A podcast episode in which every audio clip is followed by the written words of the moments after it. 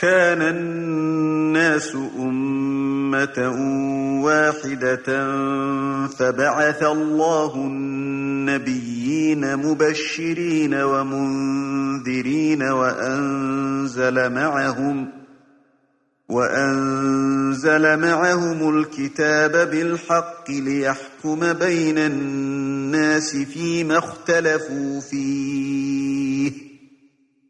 وما اختلف فيه إلا الذين أوتوه من بعد ما جاءتهم البينات بغيا بينهم فهدى الله الذين آمنوا لما اختلفوا فيه من الحق بإذنه والله يهدي من يشاء إلى صراط مستقيم.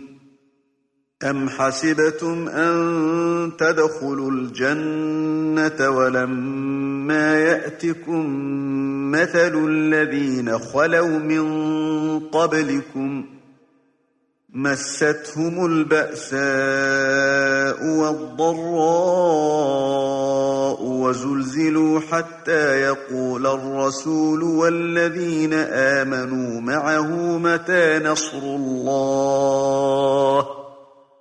ألا إن نصر الله قريب.